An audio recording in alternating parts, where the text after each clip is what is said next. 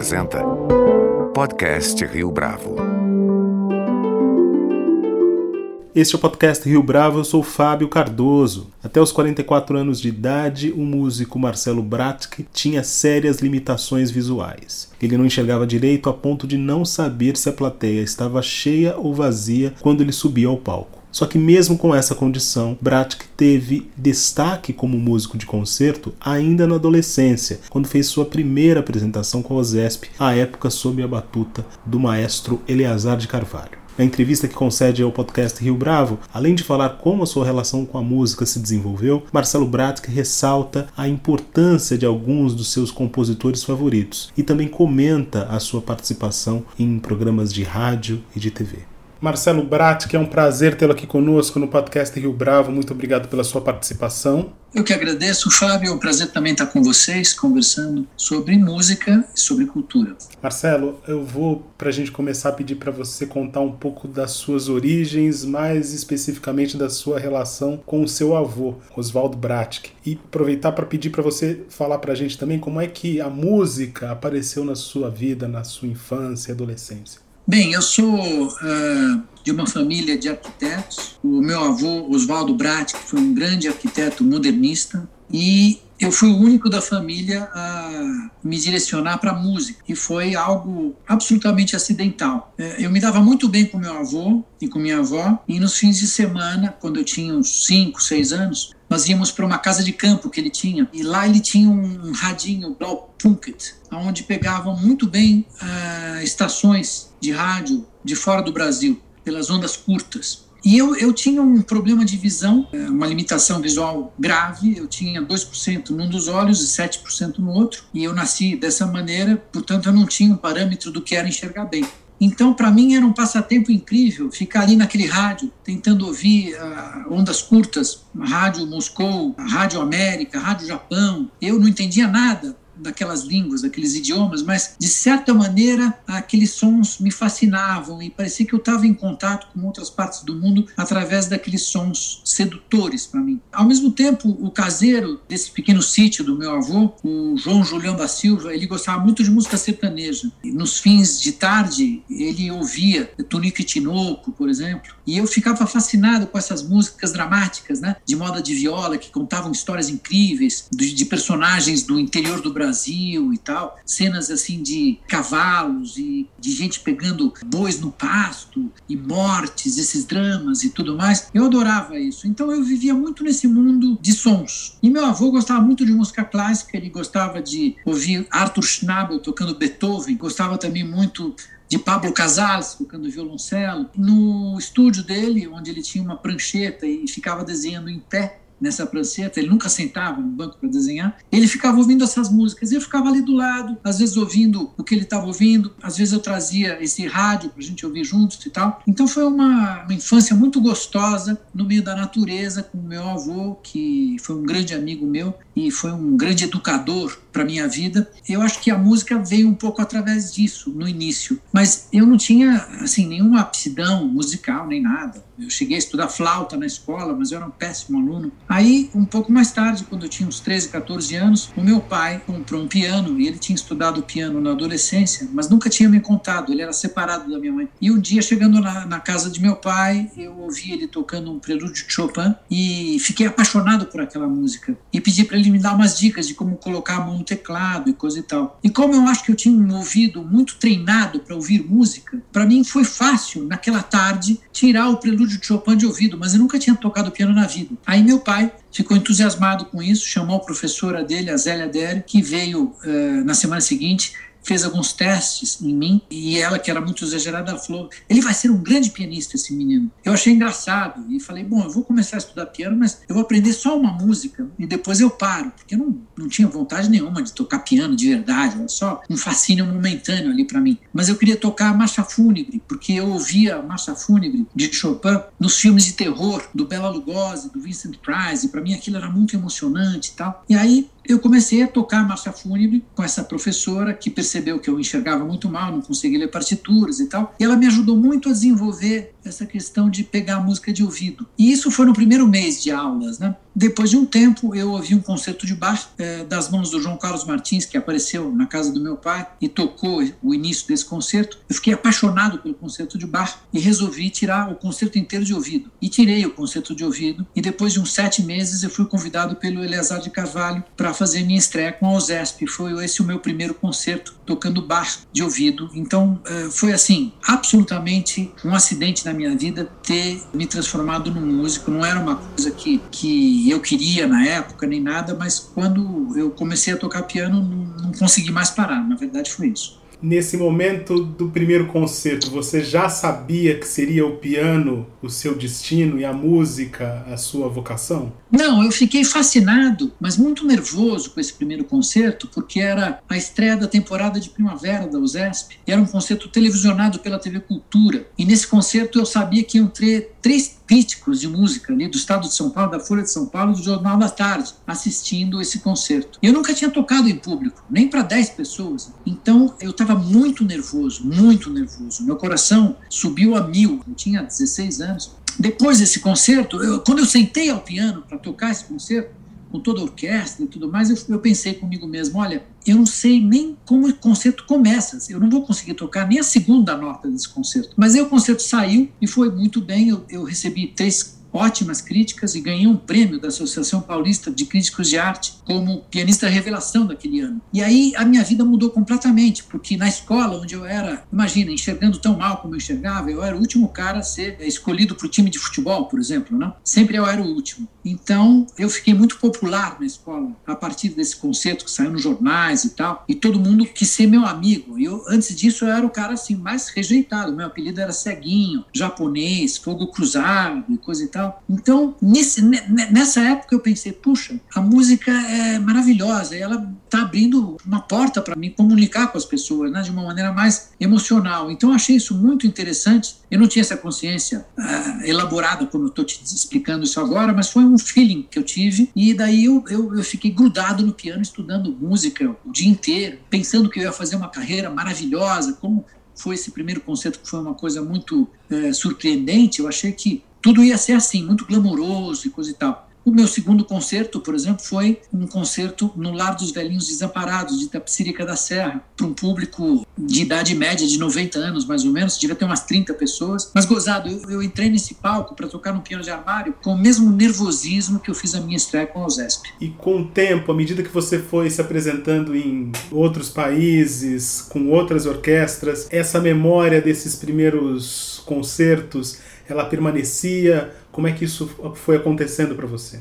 Sim, permanece até hoje. Eu, uh, não importa que concerto seja, pode ser um concerto no Carnegie Hall ou um concerto no interior do Pará, numa cidadezinha pequena, e eu entro com a mesma adrenalina, considero um concerto tão importante quanto esse numa grande sala de concertos, entendeu? Mas eu acho que essa adrenalina eu aprendi a controlar essa adrenalina. Ela me incomoda um pouco, mas eu sei que é ela que me faz também me entregar de corpo e alma nessas performances. O desafio é justamente torear essa adrenalina, porque ela é como um touro, né? E é como uma tourada um conceito. Você morre, você mata o touro. Às vezes você mata o touro, mas tem vezes que você morre também, entendeu?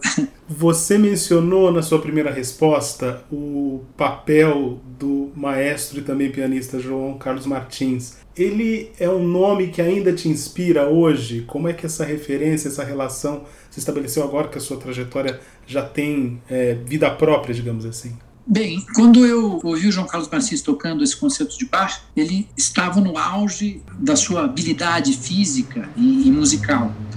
É, ele tinha gravado, muito jovem, o Cravo Bem Temperado de Bach nos Estados Unidos, e era uma gravação magnífica. Então ele me impressionou muito. Ele nunca foi meu professor, mas foi um amigo. Ele que me apresentou um grande professor que eu tive, que foi o Sérgio Varela Cid, um pianista português excepcional. Então ele sempre me acompanhou é, a vida toda, né? e me deu dicas de como estudar piano. Então, todo dia quando eu estudo piano, algumas das técnicas que o João Carlos Martins me passou, elas me servem até hoje. Então ele, ele continua presente no meu dia a dia, nesse sentido de começar a estudar uma música e como articular as mãos, os dedos e coisa e tal. E o drama da música também, ele me introduziu de uma maneira interessante quando eu era criança e tal. Foi uma coisa muito sedutora para mim essa, esse contato que eu tive não só com o João Carlos Martins, mas com outros músicos também, né? Eu tive com Arthur Moreira Lima, com Nelson Freire, com a Guilmar Novaes. A Guilmar Novaes, que na minha opinião foi a maior pianista da história do Brasil, eu tive uma passagem muito interessante, porque ela já estava muito velhinha, morava no Pacaembu, e o Sérgio Varela Cid, esse pianista português que veio viver no Brasil, e eu fui o único aluno que ele teve na vida, ele me levou até a casa da Guilmar Novaes para eu tocar para Guilmar Novaes e ver o que ela achava. E ela já estava doente, coisa e tal, e nós fomos na casa dela, fomos recebidos por um funcionário dela, que nos levou até a sala de espera, até a sala de música, onde tinha um piano. Depois ele voltou e disse: Olha, a dona Guilmar não está passando muito bem, está muito cansada, ela pede que vocês venham num outro dia e pede desculpas. Aí o Sérgio Varela Cid me disse: Marcelo, vá até o piano e toque a mazurca em Lá menor de Chopin. Eu me sentei, toquei um pouquinho da mazurca, a Guilmar Novaes desceu as escadas e ficou três horas comigo, me dando uma aula inesquecível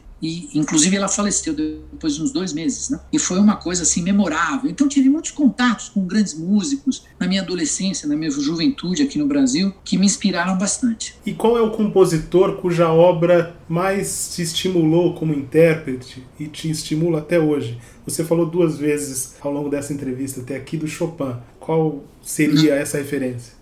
Olha, eu comecei a estudar por causa de Chopin e depois Bach. E são dois compositores que é como se fosse uma memória afetiva que eu tenho com a música. Né? Chopin eu abandonei durante um tempo, entre 30 e 40 e poucos anos, eu, eu deixei de tocar Chopin e fui explorar outros compositores e tal. Mas agora eu acabei de fazer uma série muito interessante para o canal Arte 1 sobre grandes compositores. Era um episódio para cada compositor e eu escolhi os maiores, na minha opinião, que são Bach, Mozart, Beethoven e Chopin. E uh, eu fiz essa série que foi dirigida por mim e pela minha esposa, Marianita Luzatti, que é artista plástica, e foi um projeto muito especial, porque no meio dessa pandemia, entendeu? É fazer um projeto para televisão, que é como um filme, e explorar esses compositores que eu conheço tão bem, foi como voltar a revisitá-los de uma outra maneira, de uma maneira mais profunda. E, de fato, eu reconheço que esses quatro compositores são, para mim, pesos pesados da música. Realmente, eles tratam de questões filosóficas da música que são absolutamente surpreendentes, geniais e, e, que faz com que a gente mergulhe na história da nossa própria existência, da, da existência humana. Mas eu adoro também Vila Lobos, que é um compositor ao qual eu me dedico uh, fortemente. Eu tenho um projeto grande de Vila Lobos, de divulgação da música de Vila Lobos no Brasil e no exterior. Estou gravando a obra inteira de Vila Lobos para piano e, e, outros projetos vinculados a Vila Lobos. E Vila Lobos tem uma coisa interessante que é essa atmosfera brasileira, né? que é o palco da onde eu entendi a música como um todo na minha infância e na minha adolescência. Inclusive nesses episódios que eu fiz sobre Bach, Mozart, Beethoven, Chopin, foi explorada essa questão dessa lente, desse prisma do músico brasileiro que, através da natureza brasileira, compreende esses compositores né, que estão tão longe da gente, no fundo. Bach na Alemanha, Mozart na Áustria, Beethoven na Alemanha, Chopin, um polonês que viveu em Paris. O que será que sai de um músico brasileiro que, quando imagina esses compositores, de repente ele está numa praia no Guarujá, ele não está ali em Leipzig, onde nasceu Bach? É interessante ver o impacto desses compositores num local geográfico tão longe tão isolado como o Brasil, mas isso também traz um novo frescor à interpretação dessa grande música. Né? Eu queria explorar um pouco mais dessa sua relação com Vila Lobos. Como é a experiência de apresentar a obra do Vila Lobos para a audiência de outros países? Você notava ou se preocupava com algum tipo de estranhamento, por exemplo? Olha, Vila Lobos é um compositor exótico até para o brasileiro, porque ele é um compositor que percebeu a miscigenação musical e cultural do Brasil, transformou isso em música e depois ele mostrou para nós brasileiros: olha, isso aqui, essa música, somos nós brasileiros. E a pergunta, quem somos nós brasileiros, é uma pergunta muito importante, porque nós não sabemos isso ainda. Eu acho que Vila Lobos responde essa pergunta de certa forma. E esse exotismo do Vila Lobos, ele é detectável em qualquer cultura fora do Brasil. Eu toquei Vila Lobos na Coreia do Sul, no Japão, na Alemanha, nos Estados Unidos, na França, em Portugal, na Sérvia, na Bósnia, em países assim distantes da nossa cultura. E foi um grande sucesso, é, o público muito interessado e o impacto dessa música, que tem um pé também na Europa, porque Vila Lobos, quando ele faz a Semana de Arte Moderna de 22, ele está de olho na música que era feita em Paris, em Stravinsky, em Ravel, em Debussy, em Poulenc, em Darius Milhaud. E então ele tem muito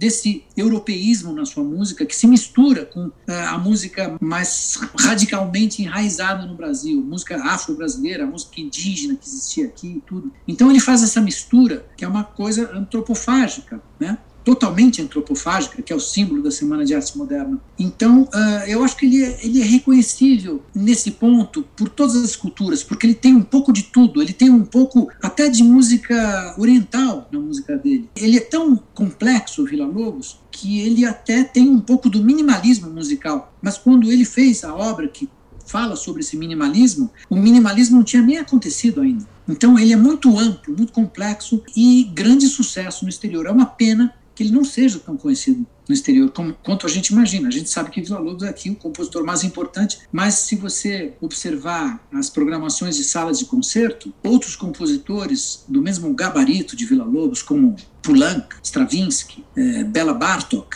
eles são muito, muito mais programados nas salas de concertos, nas rádios, nas TVs internacionais do que Vila Lobos. Vila Lobos ainda é, na minha opinião, um tesouro a ser descoberto. Marcelo, e a Camerata Brasil? Como é que surgiu essa iniciativa? Então, como eu, eu, expliquei, eu sofri de uma deficiência visual até os 44 anos. Eu nasci com uma catarata congênita e desenvolvi uma ambliopia, que é uma atrofia no nervo óptico, e só resolvi esse problema com uma cirurgia aos 44 anos, que foi feita em Boston. E hoje eu tenho quase 100% de visão num dos olhos e 10% de visão no outro sempre quando eu entrava nos palcos, eu nunca sabia se a plateia estava cheia ou vazia. Eu sempre ouvia o burburinho da plateia, coisa e tal. E depois eu perguntava para a Marianita, escuta, como é que estava? Tinha bastante gente no teatro? Ela falava, tinha, eu às vezes duvidava e tal. Em seguida dessa operação que eu fiz, onde eu comecei a enxergar, o meu primeiro concerto foi a minha estreia no Carnegie Hall em Nova York. E era um concerto onde eu tinha convidado um grupo de percussão chamado Grupo Charanga,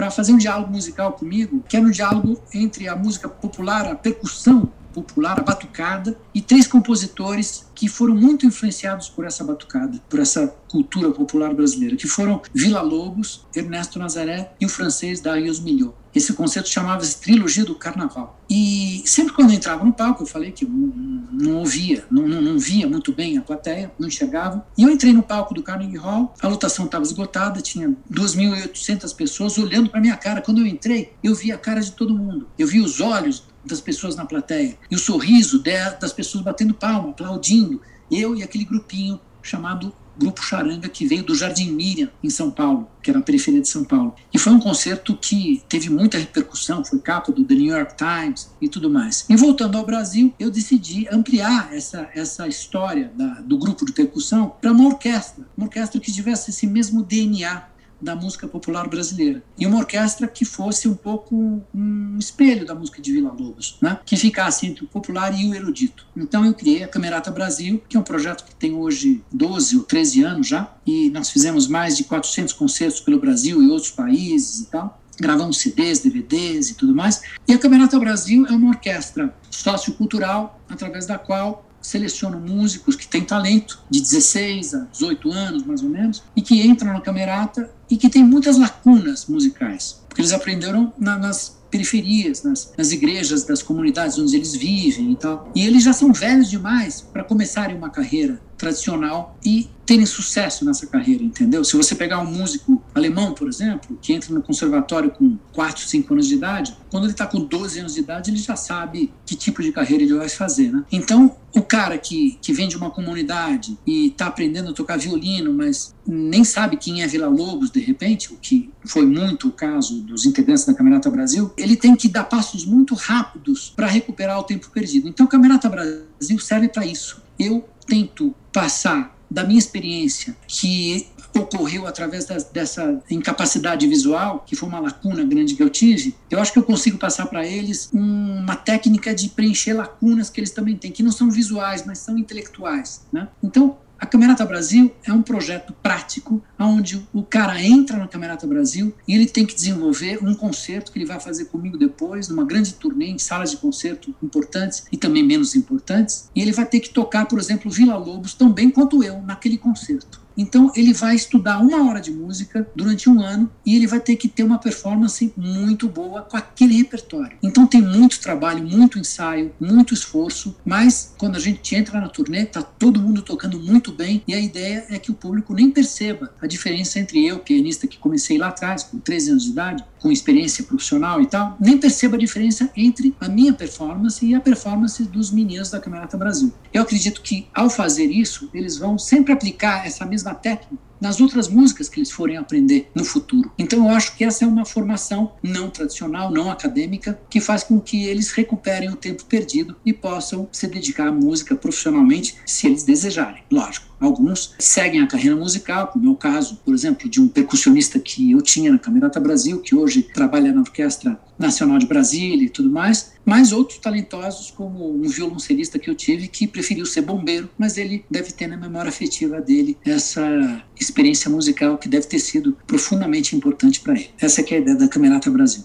Agora, Marcelo, eu já ouvi você em outra entrevista dizer que sempre quis fazer do piano uma espécie de instrumento de comunicação entre você e as pessoas. A sua atuação na TV e no rádio tem tornado isso mais possível? Sim, eu sempre, eu sempre gostei muito da rádio, como eu te expliquei, essa coisa das ondas curtas, né? porque como eu, eu tinha essa, essa limitação visual, eu fiquei até aos 44 anos com essa potencialidade visual muito fraca de 2%, 7% no outro olho. Então, a, a rádio, para mim, é como se fosse um espaço escuro, de onde vêm essas vozes, entendeu? Me trazendo mensagens de lugares distantes do mundo. Eu sou até hoje viciado em rádio, eu fico ouvindo agora no meu celular rádios do mundo inteiro. Às vezes eu nem entendo. Eu ouço rádios da Suécia, do Japão, da Dinamarca, e isso continua me fascinando. Então, ter um programa de rádio como eu tenho, que é uma alma brasileira na, na Rádio Cultura, há mais de oito anos agora, é um, um, grande prazer, porque eu me sinto como se fosse um, um diretor desse programa de rádio como se fosse um diretor de cinema, né? Que vai, vai montando o programa e o programa é um quebra-cabeça. Você vai criando um corpo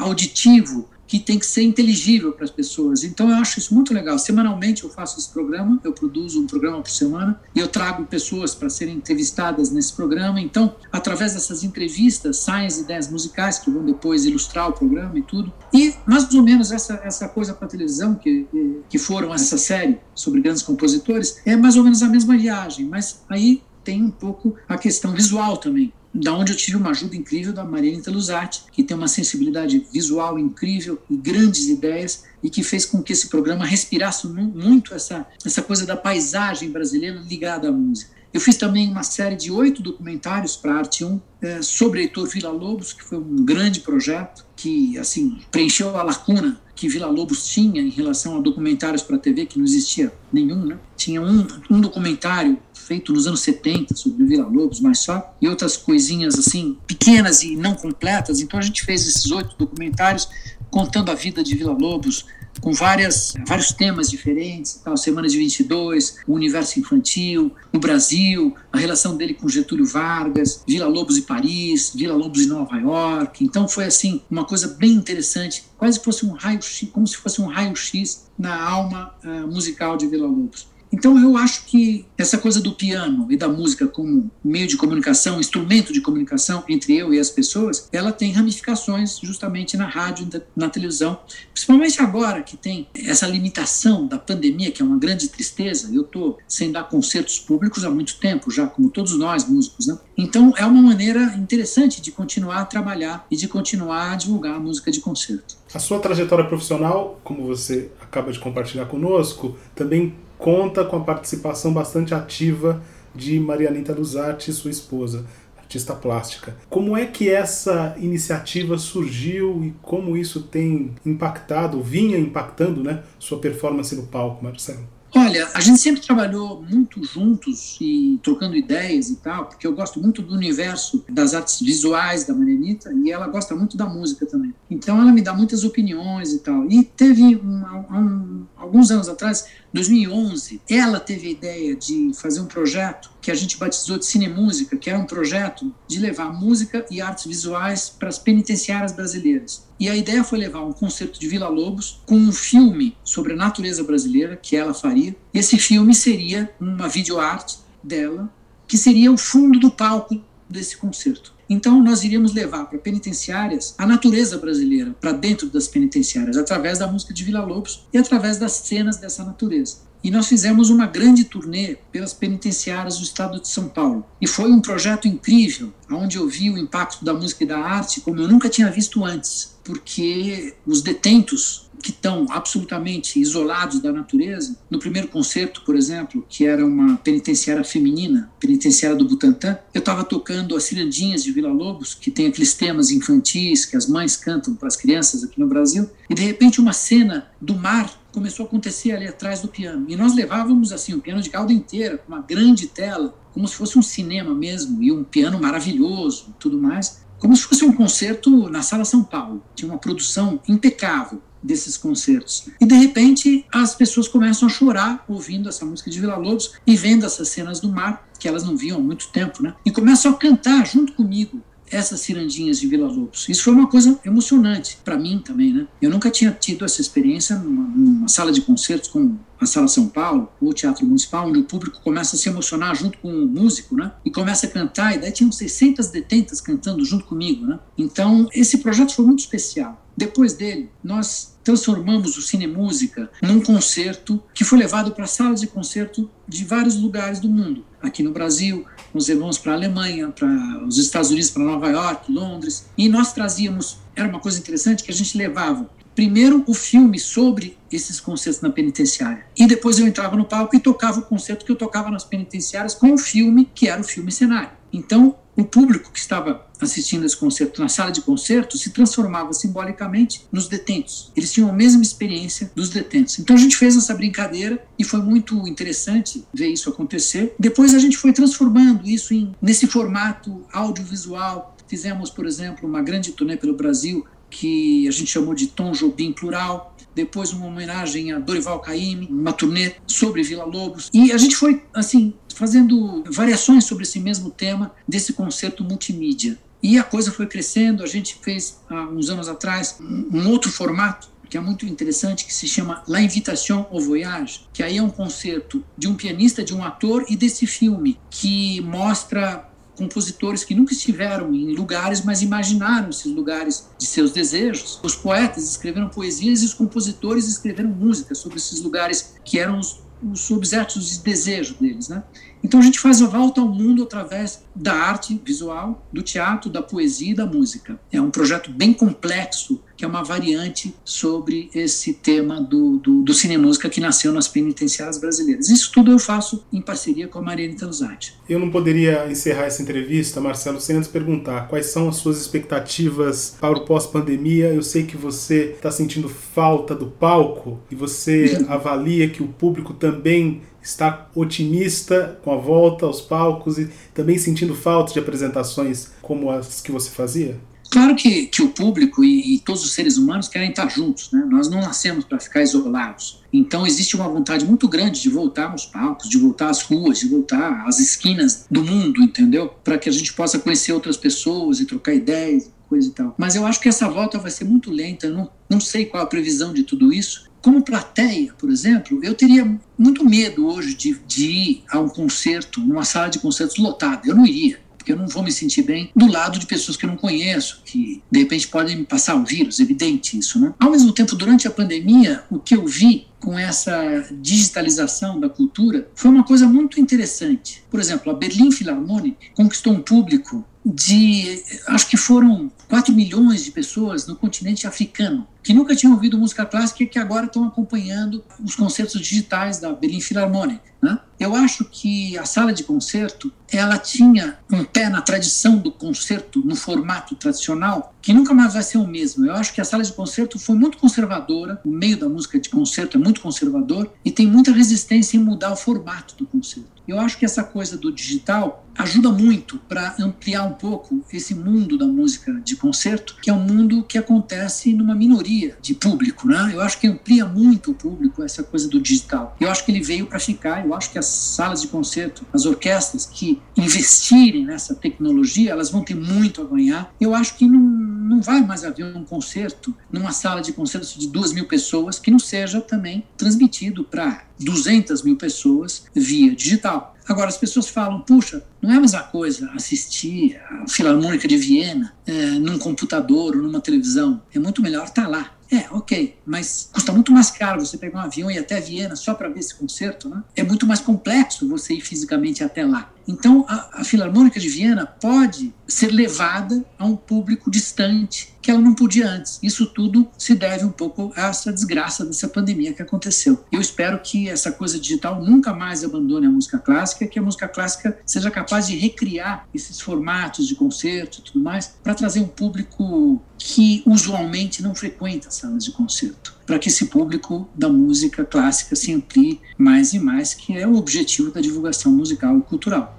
Então eu acho que o futuro da música ele tem que ser mais criativo do que ele sempre foi e ele tem que acompanhar essas mudanças rápidas e radicais que foram muito aceleradas pela pandemia, porque senão essa música vai desaparecer nesse mundo imenso, entendeu? De comunicação que a gente está vivendo através dessa tecnologia digital. Marcelo Bratti, foi um prazer tê-lo aqui conosco no podcast Rio Bravo. Muito obrigado pela sua entrevista, pela sua participação. Eu que agradeço, um grande abraço e esperemos que novos tempos maravilhosos virão para preencher a gente com muita arte, muita música e muita cultura. Você pode comentar essa entrevista no nosso perfil do Twitter, arroba podcast Rio Bravo ou no Facebook da Rio Bravo. A nossa lista completa de entrevistas está disponível no Apple Podcasts, no Deezer, no Google Podcasts, no SoundCloud e no Spotify. E no aplicativo O Guia Financeiro, além dos nossos podcasts, você encontra muito mais conteúdo sobre o mundo da economia em diversos formatos.